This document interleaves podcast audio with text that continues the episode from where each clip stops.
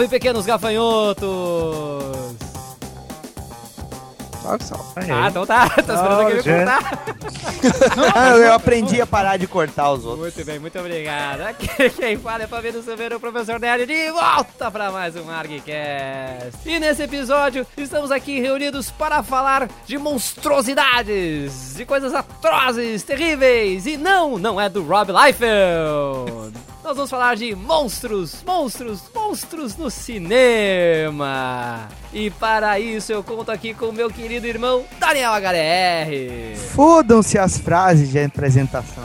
É bom não esquecerem que estão na minha casa. Portanto, vamos ver o programa que eu quiser e o canal que me der na telha! Muito bem, meu irmãozinho, sempre bem humorado, coisa querida. É, eu tô mal-humorado. Tá que é um monstro. É verdade.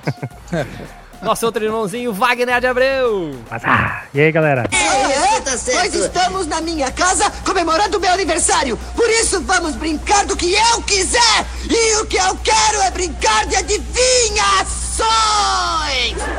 Beleza, Wagner. Aqui de volta ao ARG, Rafael Algures. É eu e eu não, não deu tempo de pensar em nenhuma frase legal. Eu estou tentando há duas horas te dizer da maneira mais educada que você jogue fora os remédios para que minha mãe pense que eu já os tomei. Só Tá vendo oi. como é fácil? É muito fácil. Só dizer oi. Falar oi, deu. Ah, oi, deu. Beleza. E nosso querido amigo aqui também de volta, Gustavo Browner. Jojo. Faz duas horas que eu estou te perguntando onde está o carrinho que você pegou e que saiu correndo com ele pelo portão. Jojo. Só pra salientar que hoje eu vou tentar falar menos anasalado, que eu ouvi o último ARG, e a minha voz tá cada vez mais anasalada. E eu tô não só de cuecas e meias, como também de camiseta de tão frio. É, né? Se tu não fazer contorcionismo por cima do computador, não tem É, problema. A tua voz não fica nasalada. É, Mas eu acho que o microfone que tá fazendo os unidos hoje é o do Algures, o novo. né? É, exatamente. Ele vai ter que fazer fio terra, pelo jeito. Eita. E Tudo bem, né? Sempre tem a primeira vez. É isso aí. E por falar em fio terra, meu irmão HDR gostaria de fazer a, a introdução. As honras, né? Claro, claro. candidato. Até porque ele nunca deve ter ouvido um episódio do ARG, ele vai ficar, Chocado. vai ficar com o cu na mão, né?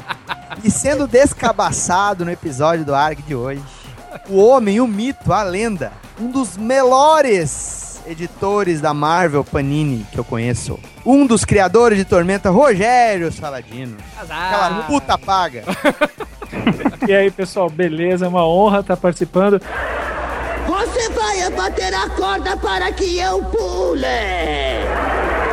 E escuta, Daniel, você não conhece muito editor de Mar- da Marvel da Panini, né? Não, tu foi o único que fez o trabalho com o universo cósmico da Marvel na Panini que valeu a pena. Desculpe. Falo. Ah, teve um material muito bacana do universo cósmico. Muito bem, monstros no cinema, isso aí, né? Ah, falou de Marvel, ele já arrepiou, né? Logo isso aí. Ele mudou de assunto, né? É, coisas papo chato aí, que saco mesmo. Rogério Saladino, seja muito bem-vindo ao nosso podcast, cara. E, pois é, fazendo tua estreia no ARG e não é num episódio de RPG. Muito bem. Então, É 2014, meu filho. é tá exatamente, tudo diferente, quebrando paradigmas no ARGcast. Começar tu participando de episódios da Marvel. Exatamente. E eu, agra- eu agradeço o convite porque filmes de monstros, filmes de terror é uma das minhas paixões, é uma das coisas que eu adoro e poucas vezes eu tenho a oportunidade de falar disso, né? É um dos meus hobbies, eu, eu conheço, eu gosto, eu leio, tenho uma estante gigantesca de filmes e tal, cada dia que passa maior. E eh, eu tenho, tenho até um blog que eu falo disso e poucas vezes eu tenho a oportunidade de falar. Então, obrigado por vocês, por- Que isso, cara. é um pelo prazer- convite para a participação. É, um É, não, pra cara, essa é uma das diferenças do ARG. A gente convida as pessoas pra falar do que elas gostem, não só do que elas têm que falar porque é trabalho, entendeu? Isso todo Cara, mundo que faz. mentira Por que vocês me convidaram todas aquelas vezes? Peraí, peraí, peraí. cara. Vocês- não convidaram o Gustavo para falar de Ikebana? Ah, nem de origami, exato. Não, caramba, Mas no cara. próximo episódio de Yoga ele vai estar, com certeza. Ah, sim, com certeza. Ah, eu quero falar no episódio de Pilates, porra. Nossa senhora. Vocês estão brincando, mas vocês sabem que o editor atual que trabalha comigo, que ele cuida de Batman, ele é professor de Pilates, né? Olha só. Então você fala, ah, não, você vê lá no currículo, editor de quadrinhos e professor de pilates. Cara, é incrível, mas a Batman, Batman Void é É impossível. impossível, cara. de evitar, tem- né, é. cara? Se eu tô Sempre aqui, tem puxa. alguma coisa relacionada com o Batman no Argcast. Ai, cale-se, cale-se, cale-se, você me deixa louco! Então tá, vamos falar então de monstros do cinema agora no próximo bloco.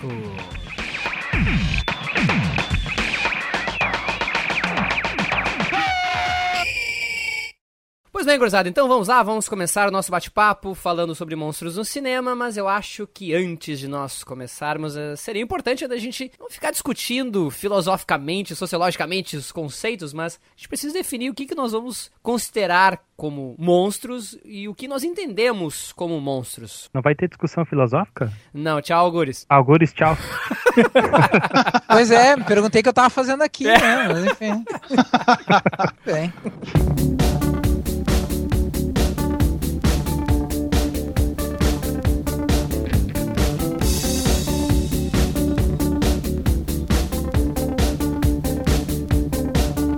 Vamos discutir um pouquinho então sobre o que nós entendemos por monstros. Eu peço então para nosso amigo especialista, Rogério Saladino, falar um pouquinho então para nós o que é ou o que são monstros. Olha, tem um livro que eu ganhei faz pouco tempo. Ele é um livro gigantão, grandão, chamado Monstros do Cinema. Ele é escrito pelo John Landis, que é um diretor que fez muita coisa legal no cinema, inclusive Lobisomem Americano em Londres, que é um dos filmes de monstros mais conhecidos dele. E lá, logo no começo ele define o que, que é monstro. Monstro é uma criatura ou ser horrível, feia ou diferente que nos causa alguma aversão ou medo.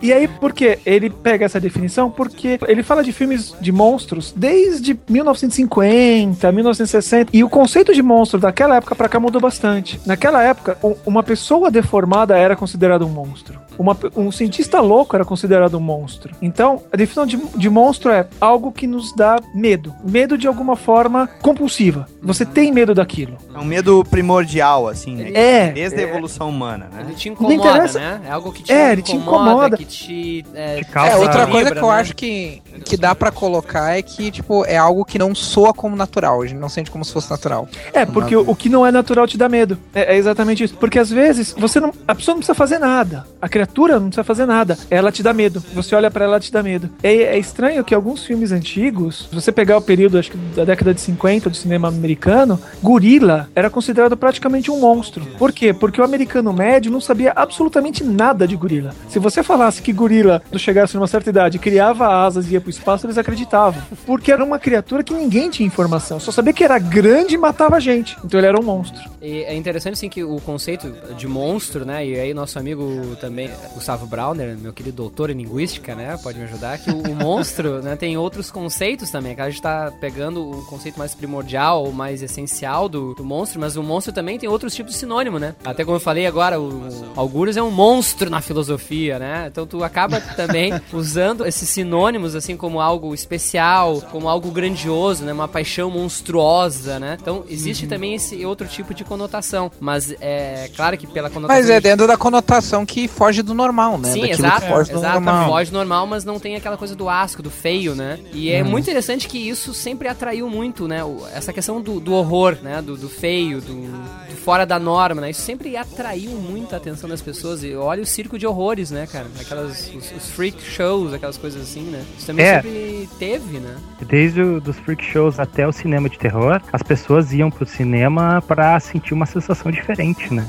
Então a gente pode dizer que o que seria do terror se não fossem os monstros, né? É, a- a- Porque a- são as pessoas à procura de um, de um escapismo, uma fuga da normalidade, querendo sentir uma sensação de diferença, né? É, é a questão do monstro e o medo, vamos dizer, num ambiente controlado, como é o caso do cinema, ela anda muito junta, né? Então, se a gente for pegar também a literatura de terror, quando tu tem os livros como do Drácula, o Frankenstein, sabe? É, tudo isso instiga o medo e a, im- só que tu tem, obviamente, uma cumplicidade controlada, né? A pessoa que vai ler o livro, que vai ver esse filme, ela sabe que ela tá passando por aquele momento que a janela da percepção dela tá aberta e depois ela vai voltar pra casa, tal. Se ela vai levar algum medo, se ela vai ficar achando que toda mancha numa rua escura pode ser uma criatura que vai pular pra cima dela, é resquício dessa experiência que ela teve, né? Todos os sentidos aguçados e abertos. E o monstro, é, ou o cinema de terror, ele tá tão ligado à fantasia que normalmente em períodos de guerra, quando as pessoas acabam tendo mais mais contato com esse lado mais monstruoso dos, dos acontecimentos. Então, em períodos de guerra, os filmes sobre monstros ou filmes de terror eles tendem a diminuir, né? Eles não são tão comuns. Na verdade, é quase o contrário.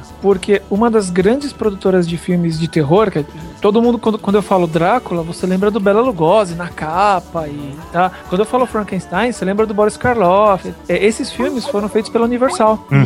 E o grande chance, assim, que a Universal conseguiu ter uma, um interesse grande nesses filmes foi logo depois da guerra. Foi logo depois Foi logo Que- depois.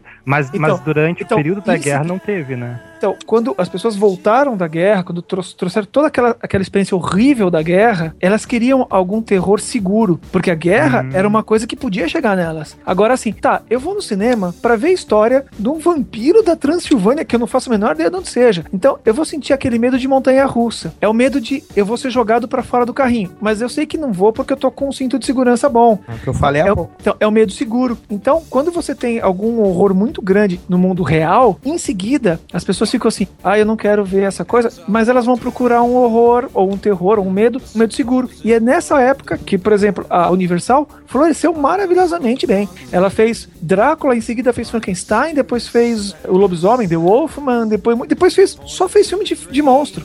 E era um estúdio grande. Como assim um estúdio grande vai fazer filme de monstro? Não era respeitado isso. Mas você vinha de uma época em que acabou da guerra, a guerra é uma coisa feia, a gente não gosta de guerra, vamos ver um. Olha, vamos esquecer que teve guerra, vamos lembrar que tem. Ó, você vai tomar um sustinho com o lobisomem agora. Então, às vezes, quando você tem um período muito tenso, um período muito conturbado, as pessoas acabam procurando a diversão segura. Elas vão procurar fantasia, elas vão procurar comédia, elas vão procurar terror. Eu lembro, acho muito engraçado, teve uma vez que eu conversei com um amigo meu, que ele ficou desempregado por um tempo, ele falou pra ele que um filme que deixava ele mais angustiado e que ele se sentiu muito mal de ver foi Em Busca da Felicidade, com Will Smith. Porque era justamente a história de um cara desempregado, sem dinheiro, tentando cuidar do filho. Ele falou assim: Nossa, aquele filme me deixou muito mais angustiado do que se eu assistisse, sei lá, o filme do Fred Krueger ou o Albergue, porque pra mim é- era relaxante ver um filme de terror. Agora, aquele Em Busca da Felicidade eu não conseguia ver. Mas o Saladino aquele período da Hammer, que os filmes passaram a ser feitos pelo estúdio inglês, que tu tinha o Drácula com Christopher Lee, o Peter Cushing trabalhando lá também, o Vincent Price. Esse período também, eu acho que a gente pode fazer um paralelo também com algum conflito internacional, né? Porque era Vietnã, a gente tem anos 60, né? A Hammer, a Hammer ela floresceu nos anos 60 e ela fechou nos anos 70. Isso. E em seguida, a Hammer parou, né? Fechou as portas, entrou uma, uma outra produtora chamada Amicus, Uhum. Que uma pessoa que. Um espectador desavisado vai achar que são os mesmos filmes. Você vai, ah, não, é a Hammer. Hammer É o não, mesmo plot, né, cara? era o mesmo estilo de filmes. A Hammer surgiu numa época em que a Inglaterra estava numa recessão muito grande. Uhum. E assim, era muito engraçado porque eu vi entrevistas com o Christopher Lee que ele, ele gostou de fazer o primeiro Drácula pra Hammer. Ele achou legal, bacana. Aí do segundo pra frente ele não queria fazer nenhum. Porque falou, pô, já contei a história, não quero mais. Aí chegava o diretor e falava, Poxa, Cris, você não vai fazer o filme. Vai ter um monte de gente que não vai ter emprego. e tal, ele, tá bom, tá bom. eu um apelo moral, né? É, e ele, Christopher Lee fala que o que ele recebia pelos filmes era muito pouco. Pô, a gente tá falando do Christopher Lee. O cara levantou a Hammer, era o ator mais bem pago de lá. E ele recebia, tipo, 20 dólares por semana, 30 dólares por semana. Era nada, era muito pouco. Mas a produtora fazia trocentos filmes. Tinha aquele medo de, puxa, Se eu parar de fazer filme, não vou ter filme pra fazer. porque tava uma recessão muito grande na Inglaterra na época. Você tinha recessão, aí o que, que o povo fazia? Ah, eu tô sem dinheiro, tô com pouco dinheiro. Mas o cinema é barato. Aí eu vou lá no cinema, eu vejo aquela coisa bonita de castelo, mulheres bonitas, roupas exuberantes. Oh, meu Deus, o que eu falei. Aquilo dava um, um alívio pro povo, pro, pro, pro público, principalmente pra criançada. Eu não sei se cabe já a gente falar aqui, mas ali no século XX a gente tem também uma questão, uma, uma pequena mudança, né, no, no padrão dos monstros, né, que começam a surgir aqueles monstros bonzinhos, né. Não sei se a gente vai pode falar aqui agora ou, ou depois. Por exemplo, Gasparzinho, né? É uma, uma mudança também um pouco da visão de monstro, né? Surge o Gasparzinho, que é o primeiro fantasma bonzinho, tu tem aquele... Fantasminha seriados- camarada, É, exato.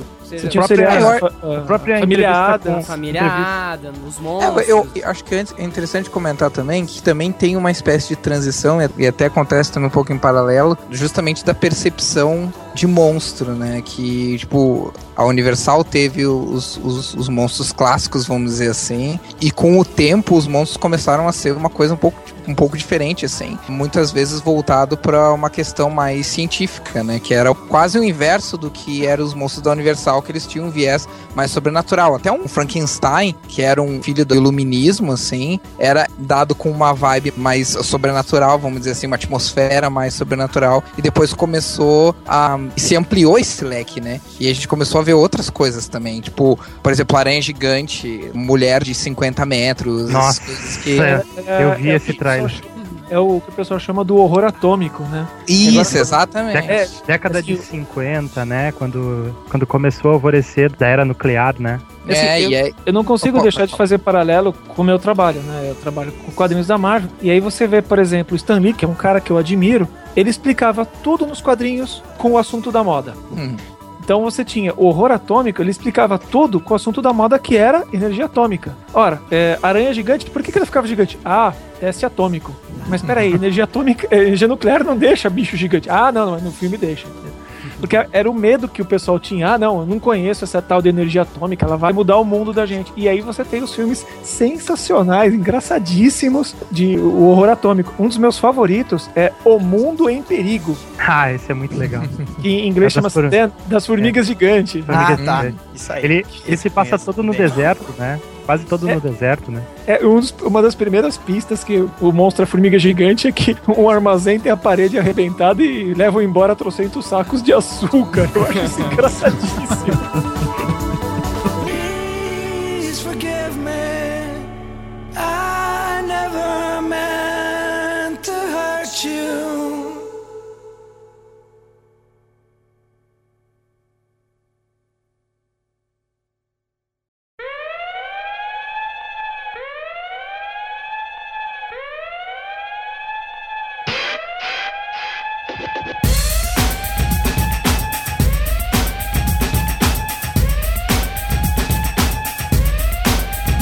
Fora os monstros de, de, de fora, né? Que daí quando a gente entra nos anos 50, a gente começa a falar de Guerra Fria e comunismo. E aí se começa a fazer aqueles filmes de alienígenas, né? Em que todos os alienígenas eram seres humanos com roupas esquisitas e pintados de alguma cor.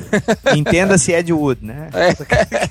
Não, não só é Ed Wood, né? A gente tinha também, por exemplo, Vampiros de Almas, né? Que, que fugia um pouco dessa caracterização que eu falei. Mas te- teve também essa, essa coisa, né? Tipo, a, a gente começa a ter um, um leque muito amplo de monstros, né? E os monstros deixam de ser só aquela coisa sobrenatural no sentido de ser uma coisa misteriosa, uma coisa que tu não conhece, pra ser uma coisa que eh, começa a ser pelo menos mais racional, se é que dá pra dizer isso, porque seres sobrenaturais também são racionais em algum nível, mas eh, ele começa a se ampliar o leque do que do, do que a gente vê como monstruoso, né? Aí começa a ter alienígena, aí começa a ter criaturas normais se transformando em monstros gigantes, pessoas se transformando em monstros gigantes, né? Tudo isso dentro dessa Monstros que, monstros que não tinham uma aparência, como o The Blob, né, que é Ih, exatamente. que, que, que Bem também lembrado. vem do espaço. Pra mim parece um- uma porção muito grande de gelé de morango que tá atacando. Também é do espaço, que é, é o medo de é o bicho de fora, né? Uhum. Você, você vê, o, o- o sobrenatural é fora do seu mundo, é sobrenatural, é de outro mundo. O, o, o horror nuclear é alguma coisa que muda o teu mundo. E aí você vê o- literalmente o fora do mundo, que é o espaço, né? Que é, o- que é o alienígena, o monstro malvado e tal. Sim. Que é a versão da era científica pro sobrenatural, né? Na, na, na, na ficção, no cinema, pelo menos. Né? Tipo, é aquilo que tu não conhece, é aquilo que é misterioso, é aquilo que vai saber o, o- da onde que vem, quais são as regras, como funciona a lógica, né? Tá, e a, a década de 80, pr- dá pra se dizer que foi a era dos machados, serras elétricas e calcinhas? Ah, cara, acho que se divide, porque tu também ainda tem essa, essa questão do, do alienígena, do fora desse mundo. Só que o sobrenatural, ele, ele entra de uma maneira implacável também, né? Porque tu tem os monstros de ficção científica, a gente não pode esquecer de Alien Predador, hein? Uhum. E, e todo. Fantásticos filmes. Exato, e, e todos os correlatos que surgiram, né? As, que eles geram ondas de plágios e filmes similares e tudo mais. Mas tu também tem essa ascensão do, do terror novamente próximo da pessoa, né? Se tu pegar o massacre da Serra Elétrica, tu tem um terror muito próximo da pessoa, porém não tá tão atrelado ao sobrenatural como, por exemplo, Jason, Fred Krueger. E eh, não é Hellraiser. científico também. É, não é científico, ele é Ele é mais psicológico, cru, né? ele é mais psicológico. Aí eu posso dar uma viajada Que, é, eu costumo dizer que você vê o terror, você vê o medo da nação. O terror ele mostra o medo que a população tem naquela época, naquele período. A parte do, dos canibais, dos caipira mutante canibal do mal, eu acho que ela tá muito ligada quando a América com- começa a ver que tem coisa errada dentro da América. É o pós-guerra, né? Uhum, É, pode Porque crer. An- antes o terror era tudo de fora. É. Era tudo de fora ou era acidente. Aí de repente não. No meio da América, lá no meio do lado na, na cidadezinha minúscula, você tinha o pessoal que era. É que nem a, a Germana acabou de lembrar, minha esposa acabou- De repente matam Kennedy. E É um matou não glossário, o glossário do. Não, é, é, é, é tipo É, assim, é- é, a, é a vozinha sobrenatural ali, né? É assim, você sabe aquela consciência que você tem, que você fala pra você fazer as coisas certas, as coisas erradas? Então, tem eu tenho a consciência que fala pra fazer as coisas certas, as coisas erradas e a Germana. Quer dizer que nós temos Então- seis membros e meio participando do episódio aqui. Sim. Então, aí de repente você vê nos Estados Unidos, matam o Kennedy. E, e foi um cara de dentro. Aí fala, pô, tem alguma coisa de podre na, na América. Aí começa Não a só o aparecer- Kennedy, Martin Luther King, o Então, Malcolm começa a aparecer X. coisas. A América começa a ver que, pô, tem gente ruim aqui dentro. Isso, e a gente tá falando de várias linhas, e eu quero citar uma que é, assim, mudou bastante o, o cinema de terror, que é o seu Jorge Romero, que ele Ah, fez. ah, Ele fez em 1968, ele fez A Noite dos Mortos Vivos, que chocou todo mundo que assistiu, porque era um filme de terror, como o Daniel lembrou, que era na sua casa, era do, do- do lado da sua casa. Seu Não, vizinho e- virava zumbi ia te comer. E esfregando racismo na cara de todo mundo também, né? É um filme que você chega e fala, nossa, tem certeza que esse filme foi feito em 68? Porque ele é muito, muito corajoso em algumas coisas. E ele determinou como que é o zumbi que a gente conhece hoje. Porque antes o zumbi era um cara grande, com os olhos estastelados, que, que era o zumbi haitiano, que Ele ele, era um só dava medo. comandado. Ele era Ele um só corpo comanda- comandado. um Exatamente. O zumbi comedor de carne, canibal, foi o seu Jorge Romero que colocou em 68 e ele determinou dali pra frente zumbi é desse jeito. Uma discussão meio paralela a essa, que, porque o foco da discussão são os monstros, é notar que os heróis também mudam. Porque nos anos 50, no despertar da, da energia atômica, quem eram os heróis eram mais os cientistas, um cara ligado à ciência, um acadêmico, O e depois governo. vai passando para um estudante, ou para uma pessoa bem comum já nos anos 80, que é simplesmente uma vítima assim da situação do monstro, né? Como os estudantes que vão lá para Crystal Lake e são mortos pelo Jason, né? Ou então as pessoas que frequentam o shopping que são mortos pelos zumbis. Então eu acho Entenda que que eles também não transavam e não consumiam drogas nenhumas. Os heróis É. são esses. Porque os Ah, outros vai se também da- fudiam, os outros se fudiam. Ah, sim. Maconheiro não vai tem ver com o É. Jason. E vai também da ampliação do nosso conhecimento também, né? A gente começa a conhecer mais coisas, ao mesmo tempo que tem certas coisas antigas que a gente deixa de temer porque já não faz mais sentido temer, porque tu, tu conhece, ao mesmo tempo começa a surgir novas coisas pra se temer, novas coisas que não se conhecem, novas coisas que são estranhas ou que são grandes demais por uma compreensão mais superficial e que, e que começa a, a se alinhar, né? Eu tava lembrando agora, o Saladino tava falando dessa questão, que eu achei bem interessante essa questão do terror de dentro, e eu lembrei que nos anos 80 teve essa febre do terror italiano de fazer filme de canibal. Sim. E, tipo assim, eles Qua- quase dizem todos- as más línguas que, Quase que todos os. se passavam na Amazônia, né? Sim.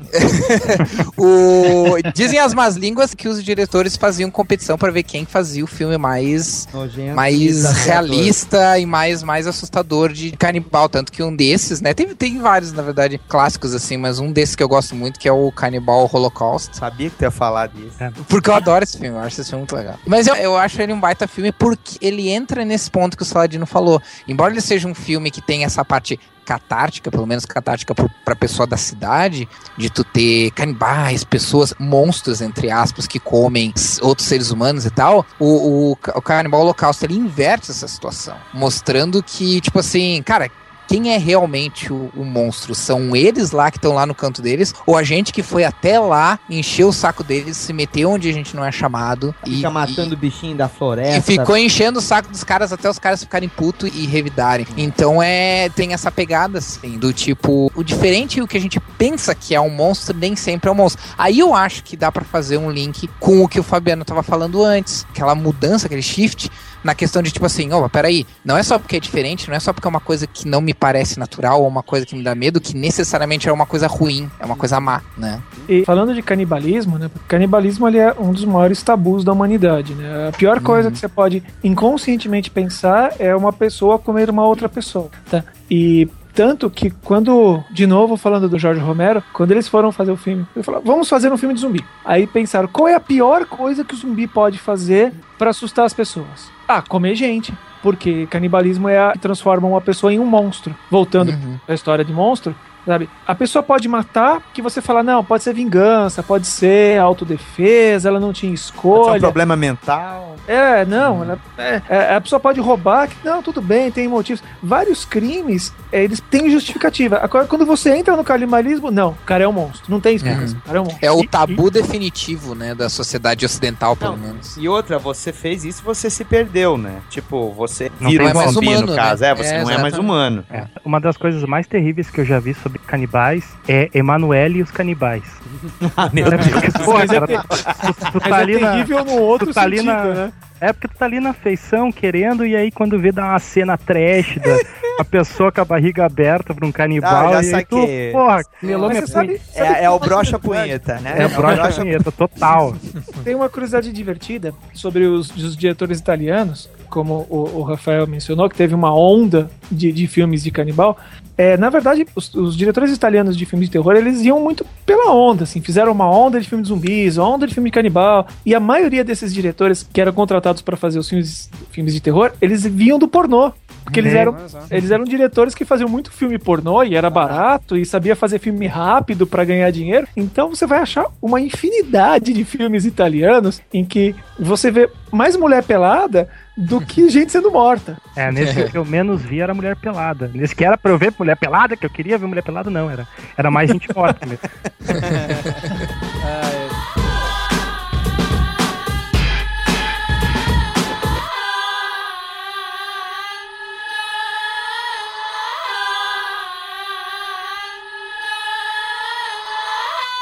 Bom, então tá. Agora, focando um pouquinho mais no cinema. Vou perguntar pra nossa enciclopédia dos monstros aqui também. Te- ex- Existe algum filme, assim, que a gente consiga, registro, assim, do, do- Qual é o registro do primeiro filme de monstros que foi feito, Rogério?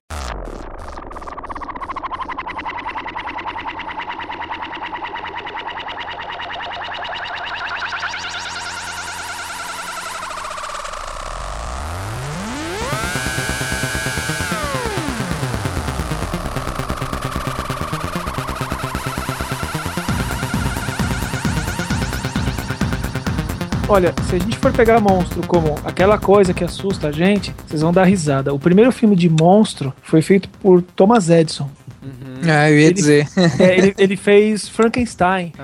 E o Frankenstein dele é realmente monstruoso, porque dá, você começa a rir, né? Porque agora você já tá acostumado. Mas o primeiro filme de monstros teria sido, sido esse. Mas é meio difícil dizer, porque ao mesmo tempo que você tem aqui filmes hollywoodianos, filmes feitos nos Estados Unidos, você já tinha na Europa gente fazendo filme e no Japão gente fazendo filme de monstro. Porque a primeira ideia é, putz, tive uma ideia legal, vou fazer um monstro destruindo a cidade. Tirando a primeira ideia, quando você pega uma câmera de mostrar alguém pelado, você quer mostrar um monstro, fazer um monstro. assim. As coisas andam juntas, né? Tu fode com alguém, né?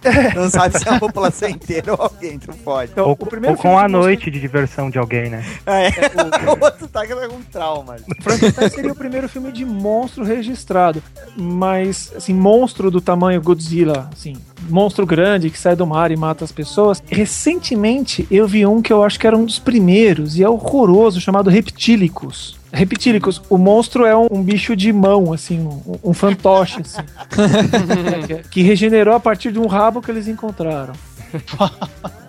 Nossa. E aquele Tu filme... sabe o ano? Desculpa, Fabiano, Não. qual é o ano desse filme? Olha, esse Reptilicus eu acho que ele é de 50 e alguma coisa, não tenho 50? certeza. Mil... É, 1958, 1950, uma coisa assim. Posso estar enganado, porque. Mas King números- Kong não dá pra se considerar que foi o primeiro monstro? É, década King de 30. Kong King foi Kong. o primeiro, o primeiro grande sucesso de filme de monstro. Pra vocês terem uma ideia de como King Kong foi uma coisa monstruosa em vários sentidos, ele é uma das maiores bilheterias da história do cinema. E eu quando a gente fala maior bilheteria, a gente tem que lembrar que na época que King Kong saiu, o cinema custava tipo 30 centavos. Em dois finais de semana, se você for corrigir dinheiro, tudo, ele bateu a bilheteria de Star Wars. Chupa, Jedi! Se você consider- E ainda se você considerar que o filme saiu em tipo 10 cinemas nos Estados Unidos. Duvido Antes- um filme só do Chewbacca fazer. O Chewbacca. Chewbacca, que é o É o gaúcho. Chewbacca. É o Galdério. Peludo. Nós Ô, somos Fabiano, fãs. Fabiano, sabe que você vai virar funk depois, né? Claro. Nossa. Galdério Peludo, porra, né, Fabiano? tu que Peludo, falou, tô- cara. Chewbacca. Cara, Galdério Peludo é qualquer gaúcho, né, velho? Falou o cara de Bagé, hein?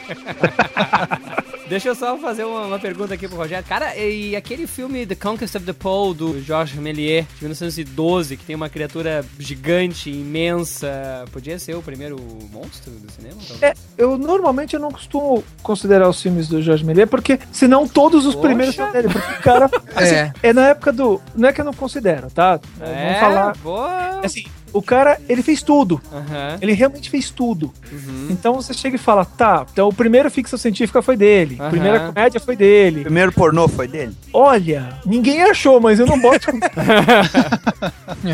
Tomara que ele não tenha colocado canibais nesse pornô.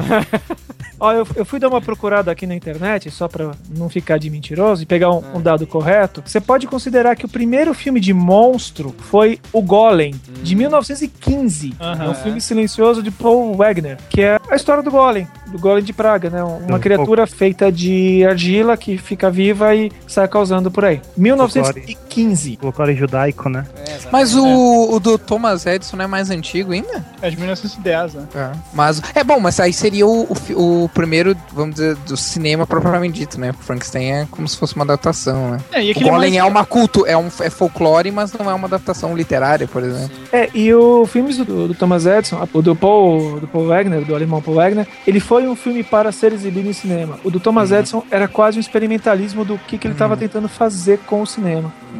Sim, é o, no caso, Golem é o mais próximo do cinema, entre aspas, como a gente conhece, né? Ma- Mas isso, o monstro criatura que seja uma mutação extradimensional. E o expressionismo alemão com Nosferatu, com. Que é sensacional, que é lindo de morrer também, é, né? cara, eu acho que tem, É um tem também o, o gabinete É do Dr. Galigari, o Uhum. Fantasma da Ópera. Um dos meus filmes. E, ó, você perguntou do King Kong.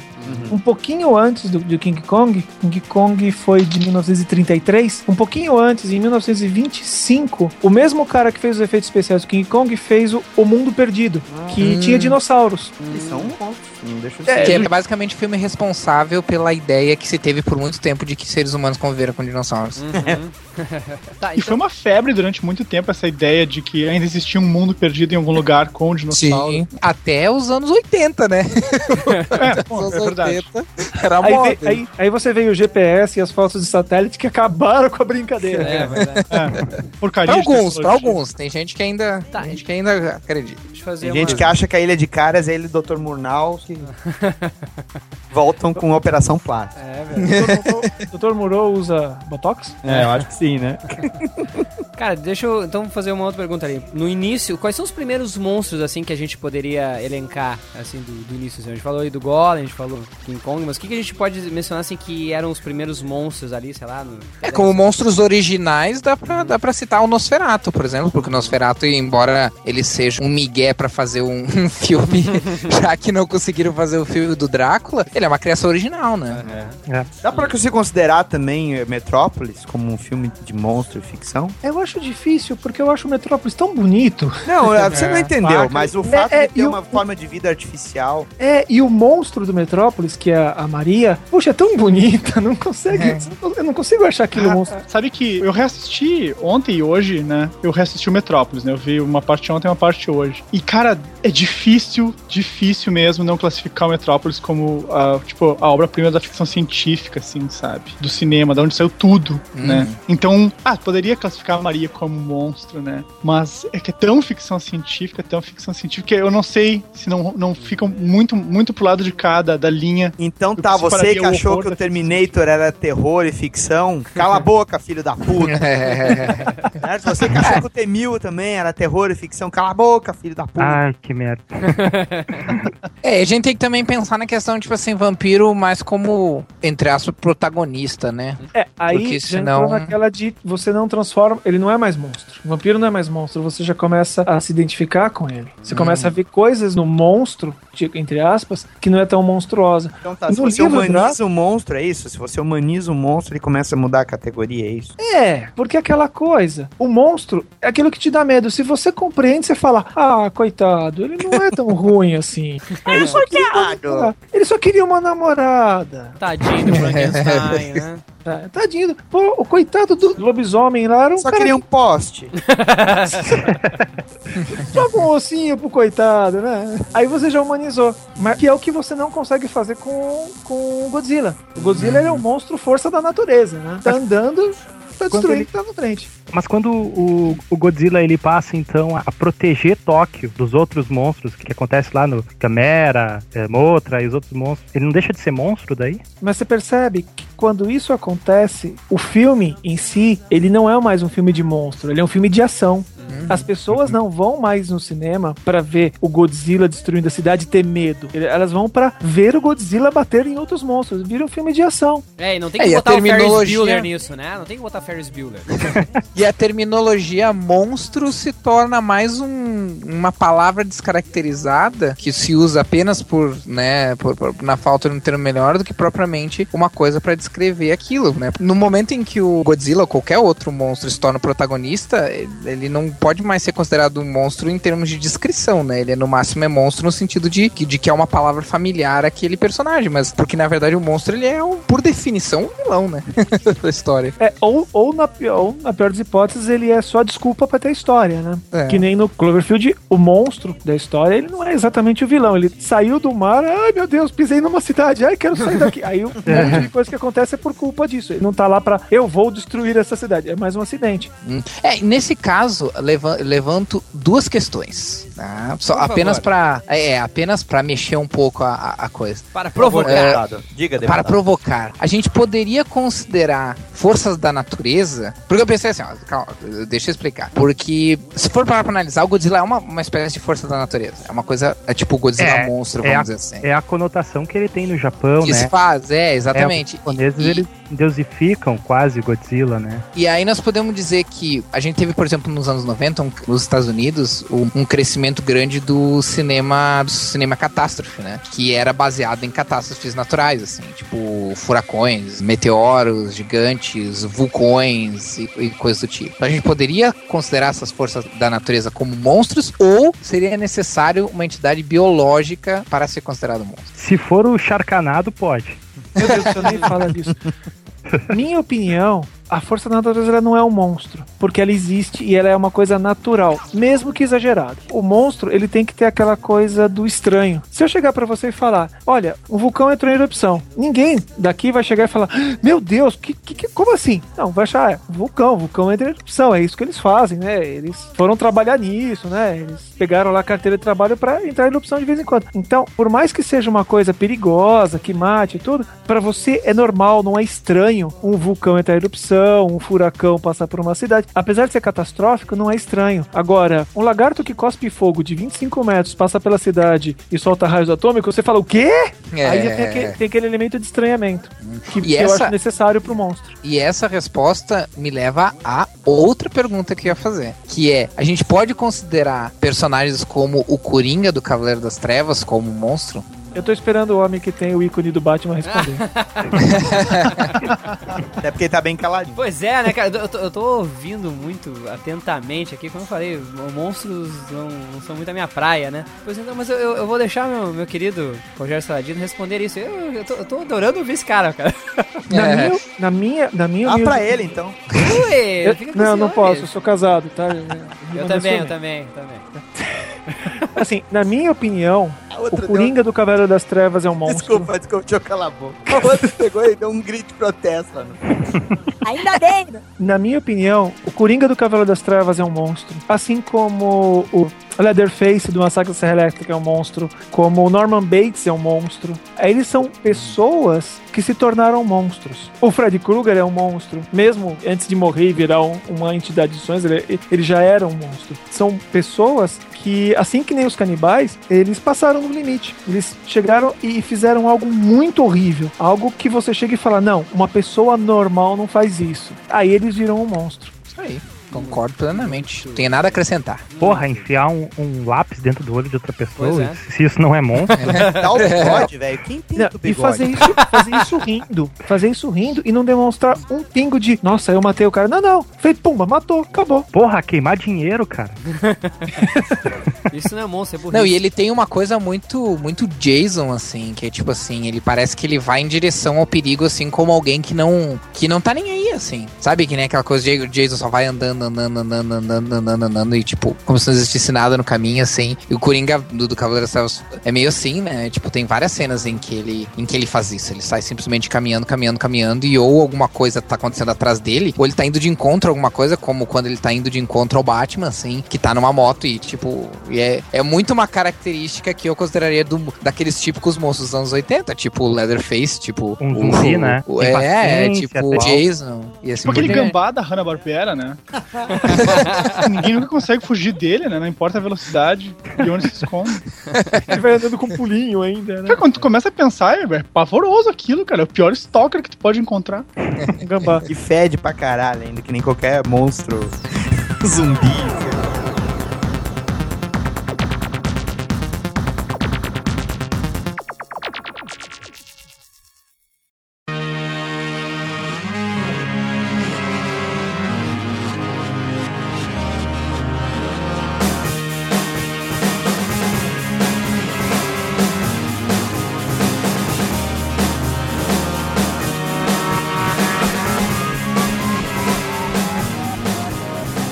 Eu até vou fazer, fazer um pouco de jabá de um, de um monstro que eu gosto bastante. Tava comentando inclusive com o Gustavo Brown, né, antes de começar o podcast. Eu tô gostando muito da série de TV Hannibal. Que ela conta o início do personagem Hannibal Lecter, do Silêncio dos Inocentes. Quem tiver por assista a série que você vai ver como que é um monstro sendo criado. Porque ele mostra da onde que o, o- o- aquele psicólogo genial, inteligente, refinado, que sabe fazer altos pratos de cozinha sofisticadíssima, aonde que aquele cara vira um monstro? Como que ele é um monstro? Já nos primeiros episódios você chega, você olha, o ator é fantástico, você olha e você fala, ele é um monstro. É o cara mais bem vestido da série, é o mais arrumado, é o mais bonitinho, mas ele é um monstro. E é, é justamente aquilo que a gente falou do monstro ser o cara que passou dos limites. Ele, ele faz aquilo que é horroroso, que, que dá medo. Na série, quem tiver a oportunidade, assista, porque é muito legal essa série. Tá na segunda temporada, tá passando acho que no EXN, se eu não tô enganado. É assim, você vê um, um- é uma série de monstros onde o monstro é uma pessoa normal.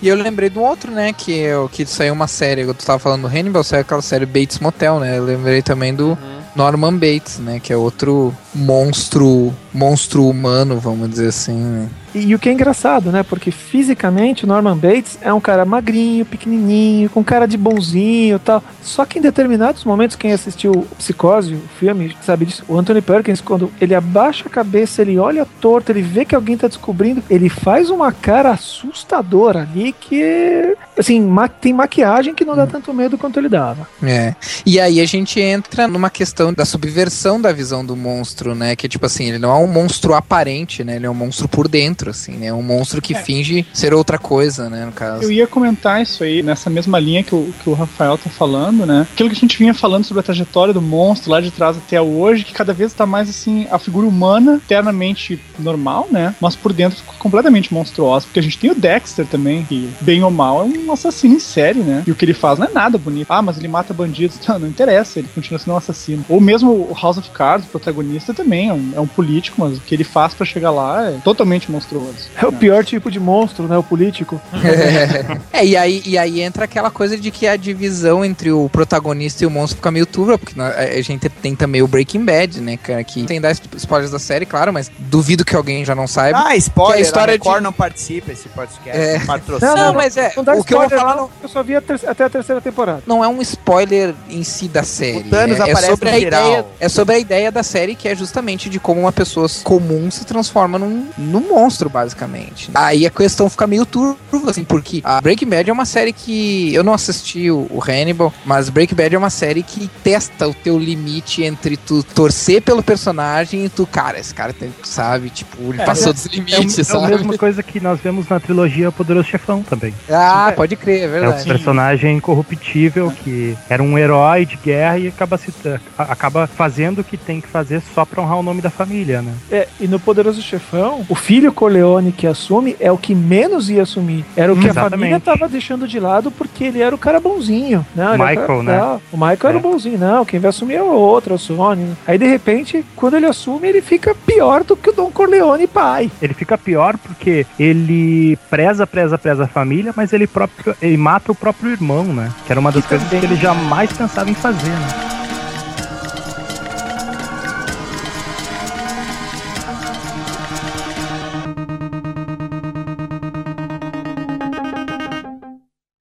Então tá, galera. Uma pergunta. Qual foi o primeiro monstro do cinema que vocês tiveram contato?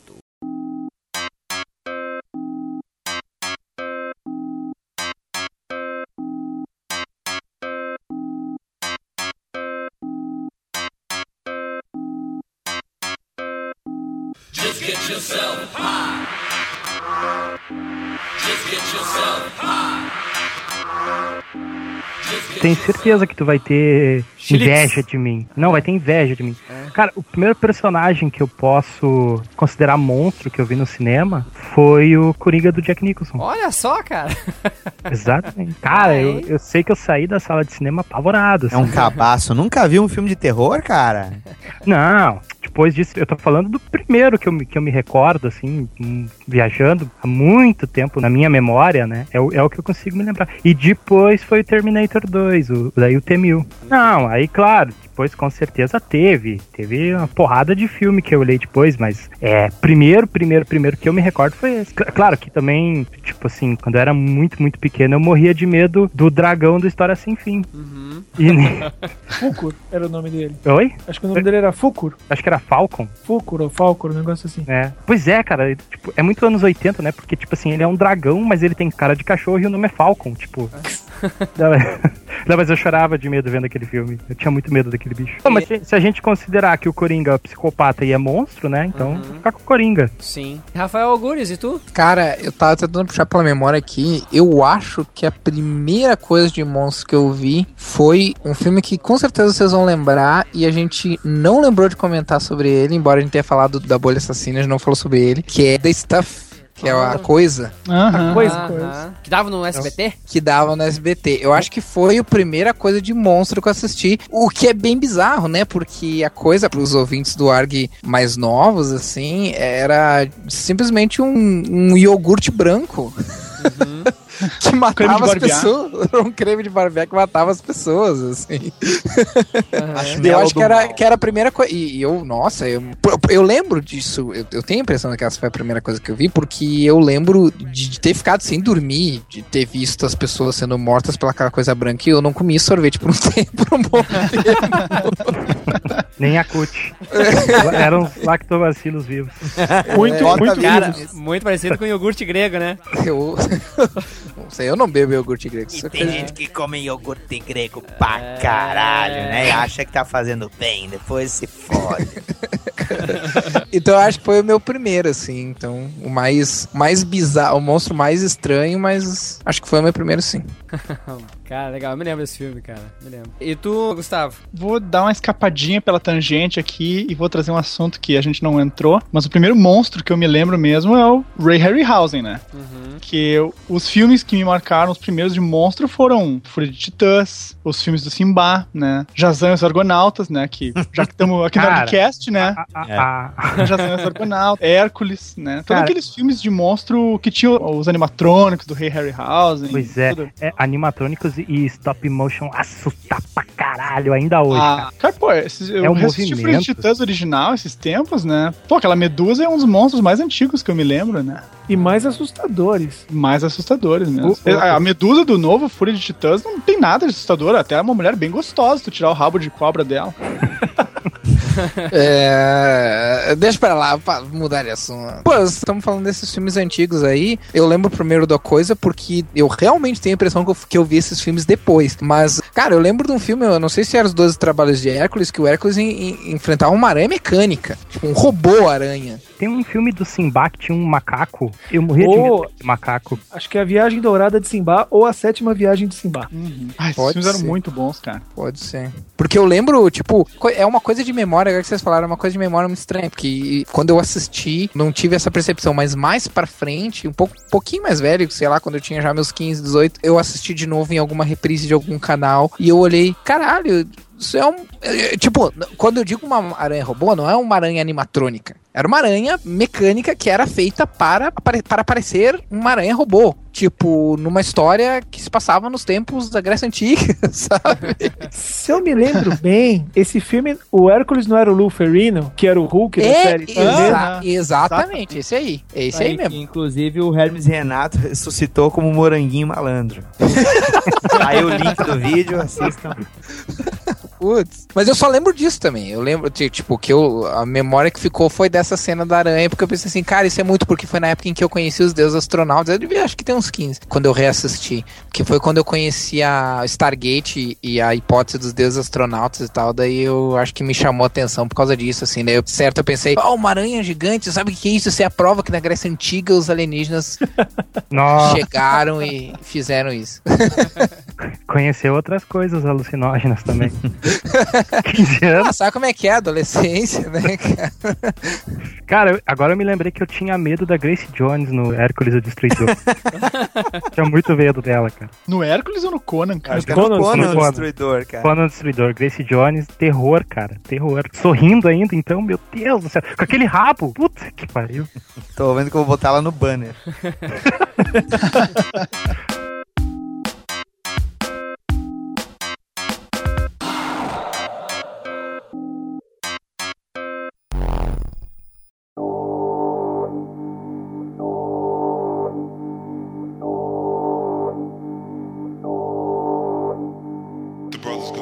bro, qual foi o teu primeiro? Cara, é uma memória confusa, porque é o seguinte, o meu pai, ele via seriados também, né? Ele não me deixava ver filme de terror, isso aí eu me lembro bem, sabe? Passava os filmes da Hammer, aí eu às vezes queria ver o Drácula do Christopher Lee lá, e eu não, não podia, ele não deixava. Acabei vendo depois, com ele já falecido. Mas, cara, eu era super exposto a monstro, porque a gente via Spectreman e Ultraman direto, cara. Eu nunca esqueço, É. cara, o, o monstro que eu considero um dos melhores Spectreman e que me tinha medo pra caralho, porque os dois episódios tinham todo o espírito dos filmes da Hammer, era o vampiro Vurdalak, que era um Meu vampiro Deus. do espaço, cara. E aí o Spectreman tinha que lutar com ele, cara. E aí parte do episódio era com ele em tamanho normal, sem ser gigante, e o vampiro mordendo as moças no Japão a fuzel, cara, saca? E ele lutando contra o, o vampiro Vordalak com uma espada em formato de cruz que um guarda do espaço deu pra ele, que tava perseguindo esse vampiro. Eu achava esse episódio apavorante, cara, porque é- era clima de filme da Hammer. Mas o filme, assim, já com meu pai não estando vivo, que eu assisti de terror, que eu posso dizer assim, que eu me borrei de medo, nem aparecia necessariamente um monstro. Eu acho que o Saladino e talvez o, o Algures, lembre-se desse filme, porque vocês têm o costume de, de acompanhar filmes de, de terror e, de- provavelmente de criaturas. Qual era um filme da Hammer que tinha o, o Jack Palance fazendo um guarda russo, que eles estavam num trem, cruzando lá a, a Rússia nessa linha de trem, e o Peter Cushing fazia um cientista que estava levando um homem congelado das neves. The Abomination, não é? É, Se não é o Horror Express, é o Horror Express, esse é o só nome. que não era o Jack Palance, era o Will Brynner. E o Brenner? Era o Will Brynner. Tá. Eu tenho esse filme, Cara, esse filme é foda, cara. eu assisti ele outro dia, e assim, fora algumas restrições, tá? O filme é muito assustador. É muito assustador, cara. Porque o, o espírito de um alien que se alojou na memória ótica desse homem das cavernas começa a migrar do corpo de um pro outro, sabe? E aí tem uma hora que ele toma conta do pelotão russo inteiro. E só tá o Peter Cushing e outros caras lá tentando se defender deles num trem no meio do nada, assim, no meio de uma nevasca. E aí passava no SBT e dizia. Dublagem TVS. E aí tinha a trilha sonora. Cara, os caras do, do SBT, eles botaram o disco do Autobahn, cara, como trilha sonora do filme. do Kraftwerk. Nada E a aí, ver, né? e aí, não, porque eles não botavam o disco inteiro, eles só botavam um tema de terror do. Que não é de terror, mas é um tema que o Kraftwerk fez nesse disco que eu tô botando a trilha sonora nesse momento, cara. Era muito apavorante, cara. Era muito apavorante.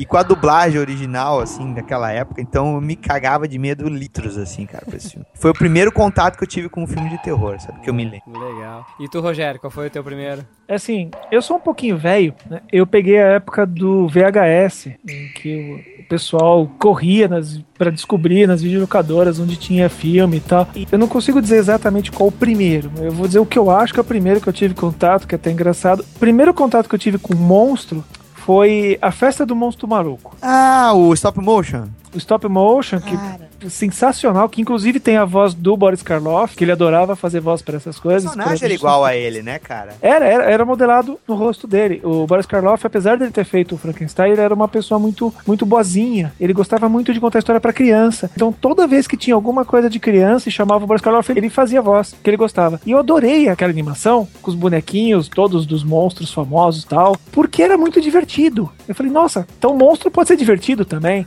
Aí eu comecei a me interessar. Aí passou um pouco na minha vida, eu ficava muito em casa esperando meu pai chegar, que meu pai chegava muito tarde. Então eu via muito filme da Hammer, porque passava na TV Record. Eu não sei se aí no Sul também passava nesse mesmo horário. Na sexta-feira era o dia de filme de terror da TV Exato. Record. Era o que o meu pai não deixava eu assistir, cara. Então, Exato. meu pai, eu esperava o meu pai chegar em casa, então eu ficava assistindo. Então, pra mim, o primeiro monstro que eu tive contato não é um, na verdade são quatro. O primeiro contato que eu tive com monstros foi na animação Festa do Monstro Maluco, que tinha todos os monstros legais do, do cinema, o lobisomem, o Frankenstein, o Homem Invisível. Aí depois eu conheci os outros monstros que fizeram esses filmes, né, nos filmes da Hammer, e eu vi que eles eram muito mais legais, que eles podiam ser interessantes. Então, eu tenho essa coisa de ter conhecido os monstros clássicos, os monstros em preto e branco, os monstros que eram canastrões, mas eram legais. É, eu tenho uma coisa assim, que não foi o- a primeira coisa que assisti, mas eu tenho uma coisa assim com o Deu Louco nos Monstros, né? Que eu conheci os monstros clássicos do Universal pelo Deu Louco nos Monstros. Depois é que eu fui conhecer, entendeu? Porque eu assisti o Louco nos Monstros também quando eu era muito criança, né? E aí depois é que eu fui conhecer o Drácula mesmo, do Bela Lugosi, Frankenstein e tal. Mas é, o,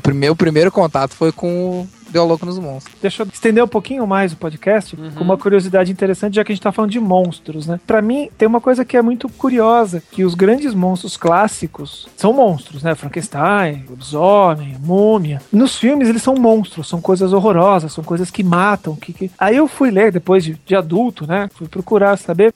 A maioria dos atores clássicos, eles estavam muito longe de serem monstros. Eles eram todos caras muito legais. Ah, e os que estão vivos, né? O caso do Christopher Lee, ainda são caras muito legais, sabe? O Boris Karloff gostava de contar história pra criança. Vincent Price gostava de fazer de culinária e arte. O Christopher Lee o hobby dele é jardinagem. E é muito engraçado que caras que são pessoas agradáveis, são pessoas bacanas e educadas, ficaram famosos por serem monstros. É, hoje É, o, o- Christo- Christopher Lee hoje tem até banda de heavy metal, né? O próprio Bela É. Lugosi, né, ele embarcou na do Ed Wood também pra fazer os filmes com ele, porque ele curtia aquele entusiasmo, né, do... É, e você vê, quem for procurar os fãs de monstros e fãs de terror, principalmente os americanos, você vai ver que tem muita gente tremendamente bem-humorada, divertida. Poxa, ah, quem, quem que não gosta da, da Elvira? É verdade. Aham. Cara, eu tava pensando. Cara, eu tava pensando nisso agora, cara. Que eu ia comentar que, que tem Uma muito dessa camaradagem pessoal que faz terror, porque o plano 9 do Espaço Sideral, por exemplo, do Ed Wood, tem uma participação de uma atriz que eu não lembro o nome, mas que ela fazia a Vampiria, que foi a primeira horror host feminina, que é inclusive a inspiração pra Elvira. Ela, inclusive, ela processou a Elvira. É a Maina Ah, é? Tá, a camaradagem não é tão grande assim, né? Ela processou porque o estúdio sugeriu que a Elvira usasse esse visual. E era o mesmo. É, não era, não foi ela- ideia da Elvira Não mesmo. Foi ideia o da Elvira, estúdio foi ideia do estúdio. A atriz, a Maina Murdy, queria processar a Elvira por causa disso. E aí o Vira comprou a briga? Não, a Elvira não tá nem aí. A Elvira Mulher- acabou fazendo amizades com todo mundo. Né? A mulher de É. peito. E olha, se vocês forem procurar o, o perfil da atriz que faz Elvira, a Cass- Cassandra Peterson, o perfil dela acho que no Facebook, ela tem página oficial tudo, você Ela só tem. vai encontrar fo- fotos dela com fãs, que o fã vai lá, pede pra tirar foto, ela tira a foto e coloca no, no- na, na página dela, porque ela valoriza os fãs tanto quanto o trabalho dela. É, eu sei porque eu sou um fã dela, eu sigo todos os canais dela na internet. um dia eu vou poder abraçar ela e dar tirar foto com ela, perto daqueles peitos lá. Aí eu, eu podia ter parado, eu podia ter parado no, no, no tirar uma foto com ela, abraçado com ela. Podia ter parado em eu sigo todos os canais dela que se chamam meio Stalker, né?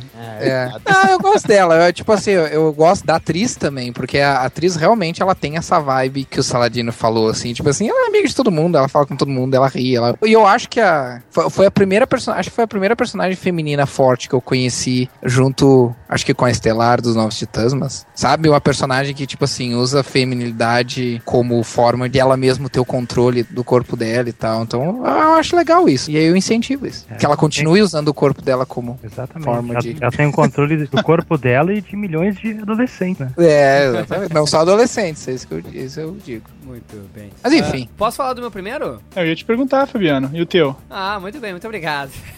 cara, eu me lembro.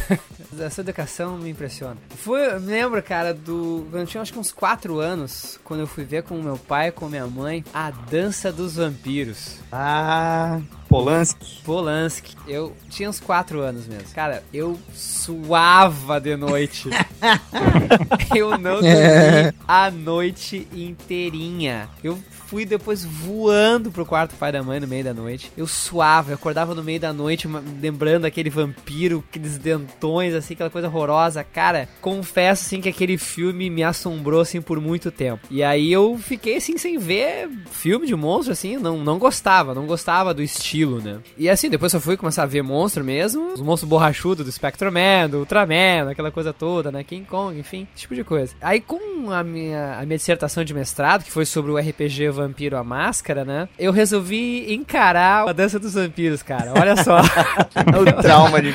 Eu tava, foi isso foi 2009 quando eu defendi a minha dissertação. Então eu pensei, não, não, não, eu preciso ver esse filme, porque eu tinha que fazer alguns comentários sobre os vampiros em outras mídias, né? Assim, eu vou encarar esse filme. Cara, eu me fechei no quarto, sozinho, de noite. Excelente E- ideia. É, cara, assim, não, eu me tapei, tava, tava frio, me tapei de cobertor até os olhos, né, cara? Se vou ter que ver esse filme, é agora, é agora, tem que passar esse trauma. Pô, tia, cara, era uma comédia, né? O filme era pra ser meio, meio comédia mesmo, estilo do Polanski. E não tinha nada demais, realmente era um negócio pra, que na época, como criança, me assustou bastante, né? Então eu carreguei essa coisa de que a Dança dos Vampiros era um filme terrível, mas não é, até eu tenho ele em DVD aqui. Então foi o primeiro monstro que eu tive contato, foi realmente o vampiro, né, do Polanski aí, né?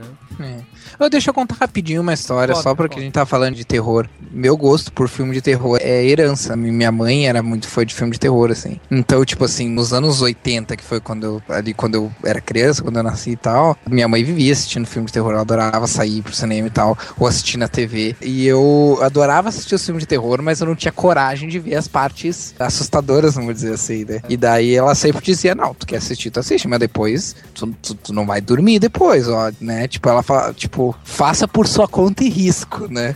e aí com o tempo eu aprendi a eu mesmo editar a minha visão dos vídeos, né? Eu pegava e toda vez que e eu sabia, tipo assim, eu decorava quando ia aparecer uma cena, sabe, né, que tem aqueles clichês, tipo assim, ah, agora vai vir uma cena assim. Aí eu sabia que ia vir uma cena que eu não ia conseguir ver, aí eu pegava e me tapava, assim. Então, boa parte dos filmes de terror que eu assisti na infância, eu assisti PG 10, assim, tipo, porque eu só assisti as partes que não tem graça. só depois é que eu fui assistir eles inteiros, assim.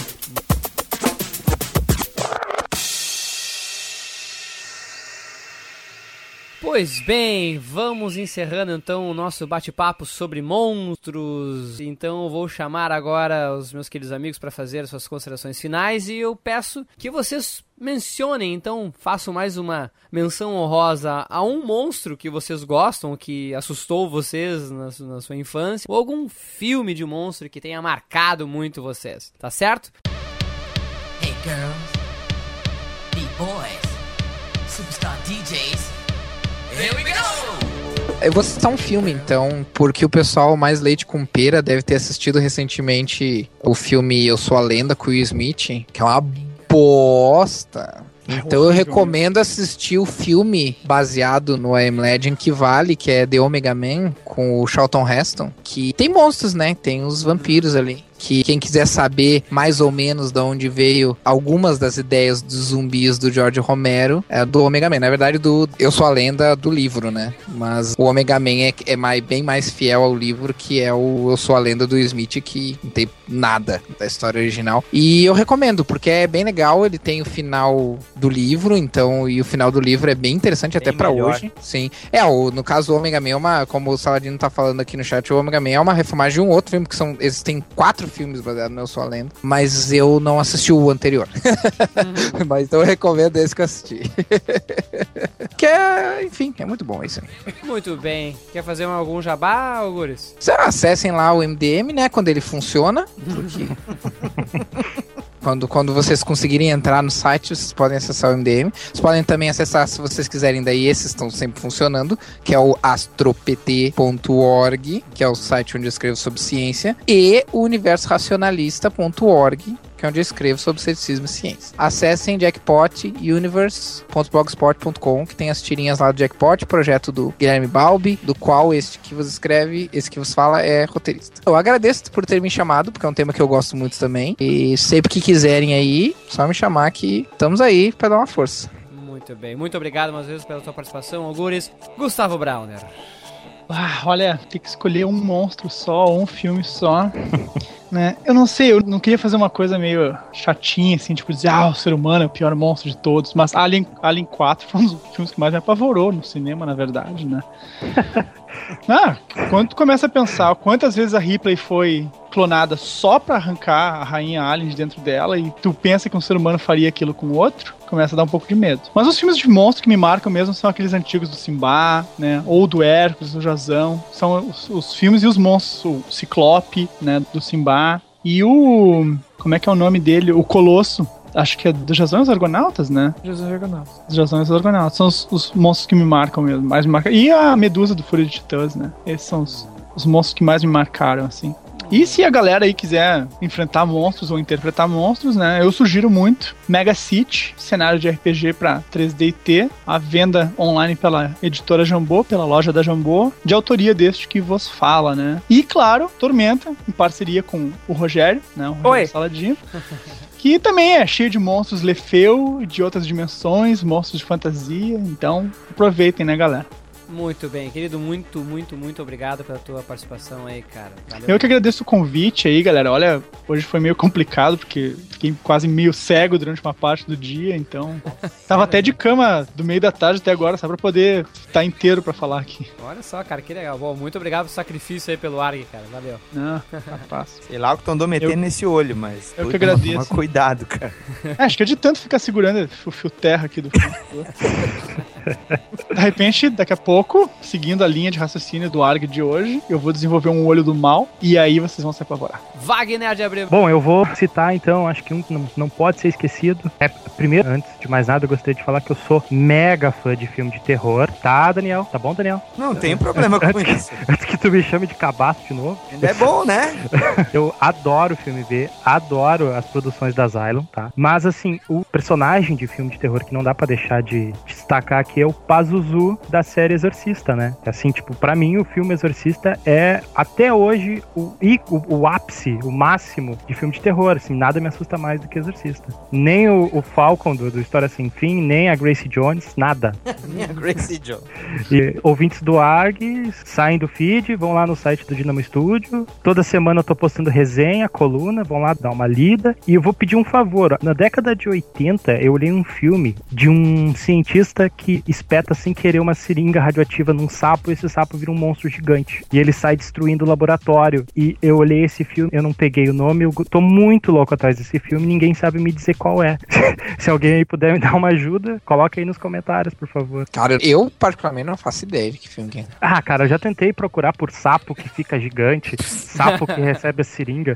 Tipo, eu fui que nem o leitor do MDM no Google, sabe? Google, por favor, qual o filme de sapo que toma seringa e fica gigante? E não encontrei nada, cara. Se alguém puder me ajudar, fico grato. Obrigado pelo convite. Rogério Saladino, nossa enciclopédia de monstros. Contrata monstro. Vamos depois dessa enciclopédia aí. Meu querido, por gentileza, suas considerações finais, escolha mais um monstro aí, favorito, ou um filme de monstro. Eu sei que são, pra ti vai ser dificílimo escolher, mas por favor, faça um esforço, faça um esforço. Alige-se de seus outros conceitos e, e opiniões, por favor. Vai lá. Antes de qualquer coisa, agradecer pelo convite de participar. É uma honra estar participando com vocês. Esse podcast com pessoas que eu já conhecia, que eram amigos meus, como o Gustavo e o Daniel, e conhecendo novos amigos. E foi uma conversa muito legal, muito agradável, muito bacana. Agradeço muito. O filme que eu vou, assim, pensar do- dos, dos trocentos filmes que eu gosto é um que eu não consigo ficar três meses sem assistir. Vou, passa três meses eu vou lá e assisto de novo, que é Hellraiser, Renascido do Inferno, na história do Clive Barker, que é o escritor que eu adoro. E já que eu falei desse filme, o monstro que eu vou ressaltar é, é o, o monstro do filme. Aí quem está ouvindo fala, ah, ele vai falar o- aquele cara cheio de prego na cabeça, o Pinhead. Não. o monstro do filme não é o Pinhead. O monstro do filme é o Frank Cotton, que é o cara que causa toda a história. É que, apesar de ser uma pessoa normal, é um verdadeiro monstro. E assim, o ouvinte que tá ve- acompanhando esse podcast, se não, não assistiu esse filme ainda, olha, não, pe- não perde tempo. Pega o filme, vai comprar, você acha baratinho pra comprar, ou aluga, ou vê no Netflix, que é um filme de terror sensacional. Assim, muda muito o conceito de terror e de monstro. E fazendo um, um jabaculezinho assim, como, como o Fabiano falou que eu podia fazer, Por favor. além das coisas que eu já faço, meus trabalhos de RPG, com o Mundo de Tormenta, que o Gustavo mencionou, junto com o Caçar, o Trevisan e, o- e o Guilherme, a gente tá, e o Leonel, a gente tá fazendo crescendo esse cenário de, de RPG, que a Jambô tá publicando com muita, com muita ênfase, com muito, um trabalho muito legal. Eu também gostaria de que o pessoal desse uma prestigiadinha, se puder, assim, quando tiver um tempinho, no meu blog. Eu tenho um blogzinho em que eu falo de, de, de vez em quando, eu falo de filme de terror, das coisas que eu assisto, que eu gosto, que é o Gabinete de Saladino.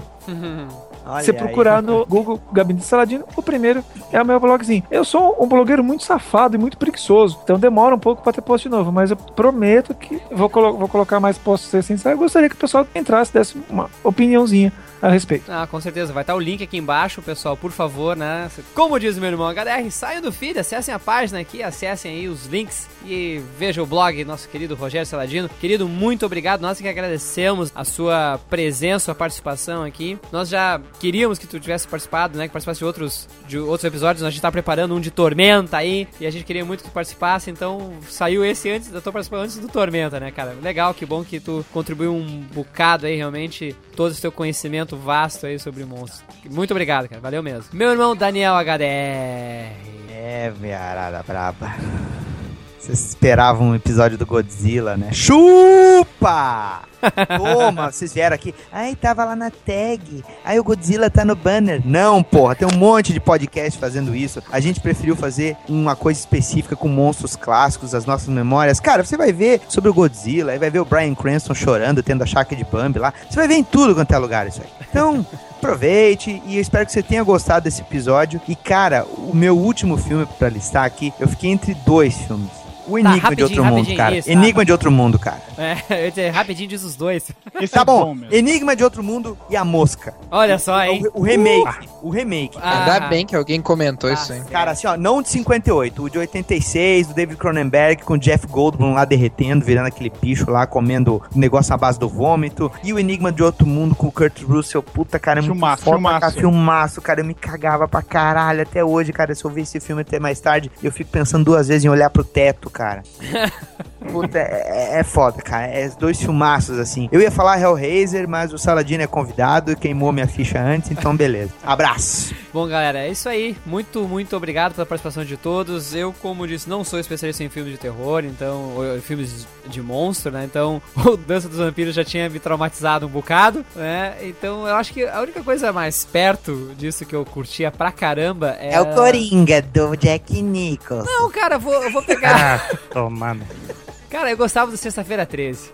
Cara, então eu gostava do Jason. Eu assistia Ah, Jason eu- direto. Isso aí. Eu gostava, cara, mas nesse entre esse Natal e Ano Novo eu, eu inventei de reass- reassistir, cara, É? e ah, não, não é mais como antigamente, cara.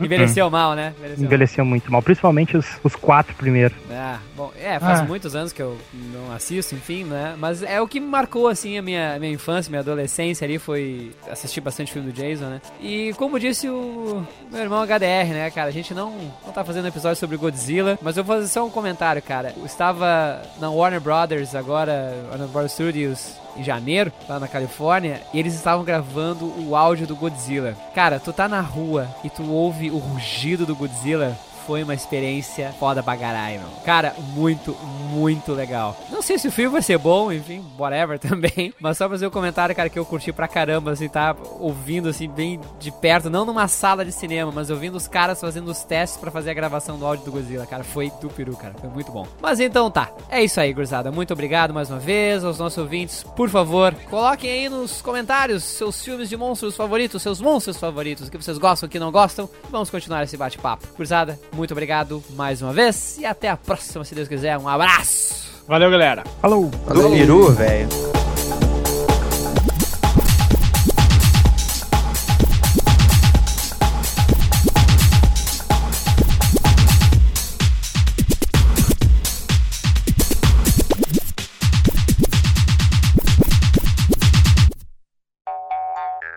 É, é, é, como é que é? Vários, vários, várias, várias linhas. Que, aí a gente, ah, ah, que aquele. Quando ele passa nos filmes a Só um proteger pouquinho, Wagner, só um pouquinho, só um pouquinho, só um pouquinho. Segura, segura. Tem um zunido aí terrível. Ah, não sei se não é o meu, peraí. Ah, vai fazer fio terra, ó. Olha aí, ó. Não, eu vou desligar, eu vou tirando do. botando no mudo quando não estiver falando. Tá bom, beleza. Pior que eu acho que foi até a Carla que começou com essa história de fio terra. Foi, foi no do Moebius, né? Foi, né? Detalhe, detalhe, ela vai casar com você, né? Eu Tá. juro que eu não vou perguntar, tá? Não Então- quero saber. Só um pouquinho. É tem- que aí tá- agora- Só, é só um que- pouquinho, só um pouquinho, só. Tem alguém que tá com um zunido bem forte, assim. Mas, galera, eu não tô ouvindo É. nada de sonido aqui. Os unidos, os unidos sobe e desce pra mim. Uhum, tá. Deu. Nossa. Deu não, tá? Ah, agora deu. Não deu. Não deu? Oi? Peraí. Só dá um segundo, então. Não vou dar não. Esse, Dá um esse, segundo esse é o. fazer Esse marabalismo. Zunido é o monstro da tecnologia. Monstro do Wi-Fi. Tô me sentindo no Scanner. Sabe aquele filme Scanner?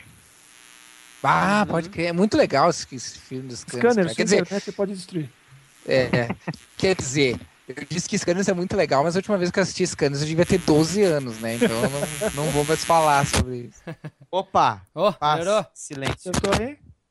Oi? Oi? Sim, ótimo, ótimo. Ó, tá, tá. tá. E Feito. silêncio. Nossa. Monstros que eu tive contrato. Quero. Teve contrato? É isso? Trabalhou pra eles. É, trabalhou pra eles, falou que teve, tive contrato. Ele ficou até sem jeito. né? Ficou bolado. Ficou bolado. Saladino ficou bolado. Fala, Saladino. E caiu. Caiu? Eu acho que os quatro monstros vieram cobrar Voltou, voltou, voltou. É. Voltou? Voltou? ele disse, É, eu tive contrato. e aí caiu, né? Pera, então até onde eu falei?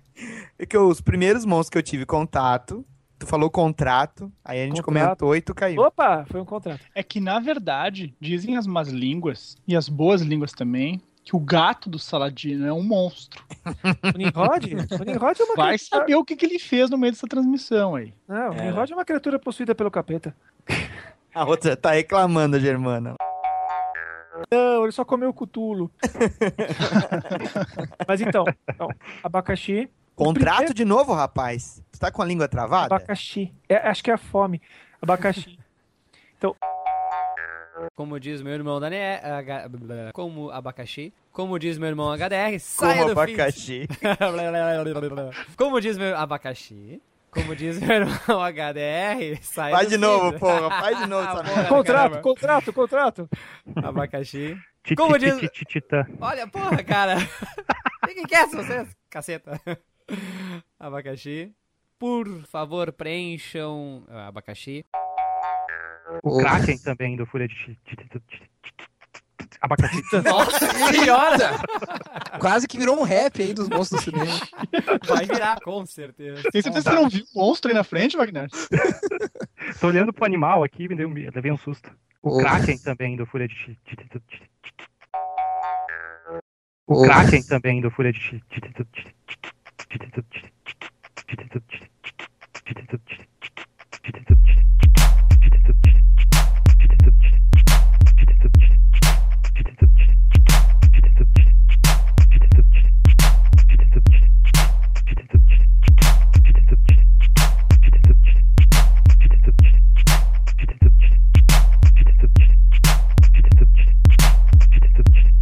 Tenho certeza que tu vai ter inveja de mim. Como diz- Titita. Olha a porra, cara. Olha porra, cara. Tem certeza que tu vai ter inveja de mim. Como diz- Titita. Olha porra, cara. Olha porra, cara. Certeza que tu vai ter inveja de mim. Como diz- Titita. Olha a porra, cara. Olha a porra, cara. Tem certeza que tu vai ter inveja de mim. A fuzel. Como diz-. Olha a porra, cara. Olha a porra, cara. Ela salada. Alô, vou comer ela. Voodoo é pra Jacu.